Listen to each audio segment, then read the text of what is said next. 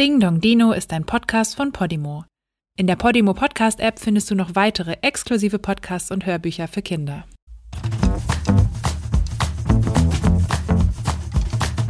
Hey, was ist da draußen los? Da ist doch irgendwas im Busch. Ich platze fast vor Neugier. Da schellt es endlich an der Tür. Ach ja, heute ist ja wieder Dino-Tag. Der Tag, den ich am liebsten mag. Ding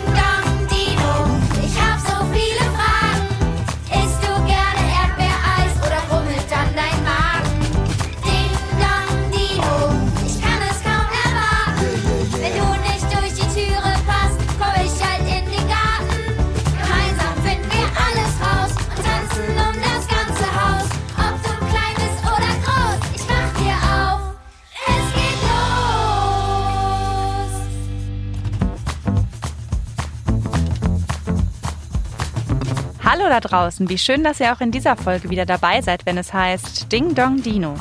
Ich bin Nora und zusammen lernen wir hier alles, was ihr über Dinosaurier wissen wollt und noch viel mehr. Unser heutiger Dino müsste jeden Moment hier auftauchen. Habe ich's doch gewusst. Hallo Iguanodon. Iguanodon war einer der ersten entdeckten Dinosaurier überhaupt. Vor fast genau 200 Jahren wurde er das erste Mal von Forschern beschrieben. Zu der Zeit waren noch nicht mal eure Uromas und Uropas geboren. Iguanodon war ziemlich groß. Er wurde ungefähr 10 Meter lang und wog etwa 3,5 Tonnen. Das ist so schwer wie ein Postauto. Iguanodon lief auf vier Beinen, konnte sich aber auch auf zwei Beinen bewegen. Und am wichtigsten war, dass er sich auf zwei Beine stellen konnte, um an die Blätter oben an den Bäumen heranzukommen. Er war nämlich Pflanzenfresser. Bei der Nahrungssuche halfen Iguanodon auch die beiden Stacheln, die er statt Daumen an beiden Vorderläufen hatte. Die standen rechtwinklig zu den anderen Fingern ab und wurden bestimmt auch mal zur Verteidigung eingesetzt. Iguanodon bedeutet übrigens Leguanzahn. Und er heißt so, weil seine Zähne so aussehen wie die Zähne von Leguanen. Habt ihr schon mal einen Leguan gesehen? Leguane gehören auch zu den Reptilien. Sie haben eine Art Kamm auf dem Rücken, eine Hautfalte unter dem Kinn und einen sehr langen Schwanz. Am coolsten ist, dass Leguan-Männchen wie ein Chamäleon ihre Farbe wechseln können. Ob Iguanodon das auch konnte? Das weiß bestimmt Oliver, der Dino-Forscher. Hallo Oliver, schön dich wiederzutreffen. Hallo Nora. Wir sprechen heute über Iguanodon. Gibt es vielleicht mal etwas Lustiges, das du uns über Iguanodon erzählen könntest? Iguanodon ist ja schon speziell. Das war ja einer der ersten Dinosaurier, die jemals gefunden und beschrieben worden sind. Und als man das erste Skelett gefunden hat und wieder zusammengesetzt hat, dann hat man diese ja, diese Dorne, die, oder diese Dornen, die auf den, auf den Daumen sitzen, da hat man nur eine gefunden und man dachte, das gehört auf die Nase. Das heißt, er hat so ein Nasenhorn gehabt, ganz am Anfang. Und erst später hat man festgestellt, oh, das gehört ja an die Hand. Ja, das ist generell bei Dinoskeletten gar nicht so leicht, gleich mal zuzuordnen, wo welcher Knochen hingehört. Insbesondere, wenn man diese Dinos noch nicht kennt. Und da sind am Anfang immer viele Fehler passiert. Leguanzahn ist ja schon auch ein ganz besonderer Name. Das ist ja aber auch nur die Übersetzung. Wie kommen denn Dinoforscherinnen und Dinoforscher auf die doch recht komplizierten Namen der Dinos? Ja, die haben ja immer zwei Namen, ja, Tyrannosaurus Rex, Iguanodon Ataphytiensis, so heißt er, also eine eine Art davon, ja. Die werden natürlich so benannt, dass sie die eindeutig sind und äh, das ist wie so ein so ein Vorname und ein, und Familienname, nur sind die vertauscht. Der Familienname kommt zuerst, also Tyrannosaurus und dann kommt der Vorname Rex. Das ist sozusagen die der Artname, würde man sagen. Wer darf denn entscheiden, wie Dinos heißen? Im Prinzip derjenige, der den findet und beschreibt, aber man darf ihn nicht nach sich selbst benennen. Das ist verboten. Iguanodon heißt ja auch Leguanzahn. Konnte Iguanodon denn auch seine Farbe wechseln wie ein Leguan-Männchen? Huh, gute Frage. Also wahrscheinlich nicht. Die, die Farben von Iguanodon kennen wir noch nicht. Und wir wissen auch nicht generell, was, was Dinosaurier für Möglichkeiten hatten, ihre Hautfarben zu ändern. Ja, also möglich wäre es, aber unwahrscheinlich, sehr unwahrscheinlich. Warum hatten manche Dinos Federn und woher weiß man das? Man hat solche Federn auch gefunden als Fossilien. Die älteste Feder ist vor 160 Jahren gefunden worden, also älter ist die natürlich noch viel mehr. Und diese Feder stammt aus Bayern sogar, aus dem Altmühltal bei Solnhofen oder Eichstätt, wo es Plattenkalke gibt, wo man den Urvogel gefunden hat. Und er wurde damals Urvogel benannt, weil man dachte, alle Vögel müssen Federn haben. Mittlerweile weiß man, das sind kleine Dinosaurier gewesen und die hatten diese Federn, um sich damit zu wärmen. Das waren auch meistens gar nicht so richtige Federn damals, sondern das waren eher so Filamente, also so, so Borsten kann man sich das vorstellen. Äh, und damit war der Körper von den kleinen Dinos bedeckt. Also große Dinos hatten vermutlich eher keine Federn?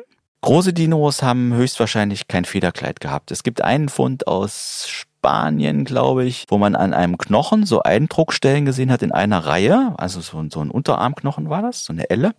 Und da nimmt man an, dass sie vielleicht so, so Schwungfedern waren, also so große Federn. Und die hätten diese Federn dann aber nur gehabt, um, äh, also nicht um sich zu wärmen, sondern eher um auf sich aufmerksam zu machen. Also zum Beispiel wieder, wenn sie die Weibchen beeindrucken wollten.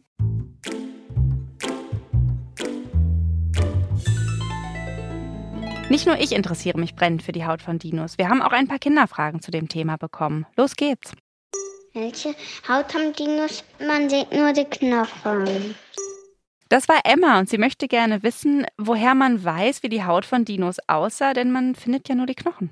Von den allermeisten Dinos kennen wir wirklich nur die Knochen, aber es gibt einige Dinos, wo auch sich die Haut erhalten hat. Und wenn man sich diese, diese Haut anschaut, dann ist die entweder schuppig, also muss man sich das so vorstellen wie bei einigen Schlangen oder bei, bei Schildkröten heute, oder sie hat halt solche einfachen Federn gehabt, ne? also solche Borsten. Und äh, die sehen wir manchmal auch als Abdruck im Gestein. Das heißt, ihr habt tatsächlich auch schon mal Haut gefunden, aber noch nicht so wirklich oft.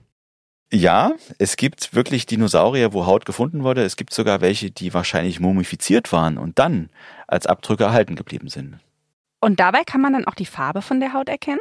Manchmal erhalten sich sogar solche Pigmente, also diese Farbpartikel, die in der Haut mit drin sind. Und die kann man dann neuerdings auch nachweisen. Das geht so erst die letzten 10, 20 Jahre. Vorher wusste man überhaupt nicht, welche Farben Dinos hatten.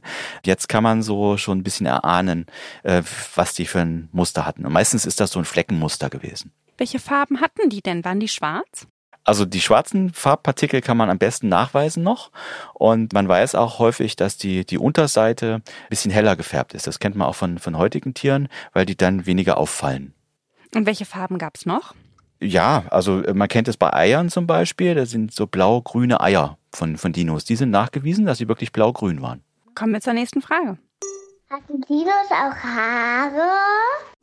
Ja, so richtige Haare nicht. Das sind so ein Merkmal eigentlich für, für Säugetiere, also für uns und für Hunde und Katzen und äh, viele andere Tiere, die ihre Babys dann säugen. Dinos hatten Borsten.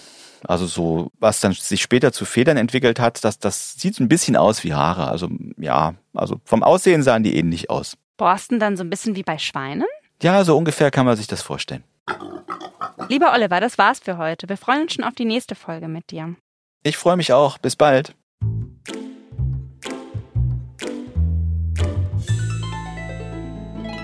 Also ich habe eine Menge gelernt heute und ich hoffe ihr auch. Das war's nämlich schon mit Ding Dong Dino Folge 7. Wir hören uns aber bald schon wieder. Versucht doch mal zu raten, um welchen Dino es dann geht. Der Dino läuft auf vier Beinen und der hat drei Hörner. Er chillt. Und ein Muster. Und einen langen Schwanz. Na, wer kann das sein? Ich weiß es schon. Es ist nämlich Triceratops! Triceratops. In unserer nächsten Folge lernen wir alles über diesen Dino mit den drei großen Hörnern im Gesicht. Und wir finden heraus, ob Dinos eigentlich auch Zähne putzen mussten. Ich freue mich, wenn ihr wieder dabei seid bei Ding Dong Dino. Tschüss Kinder und tschüss Iguanodon.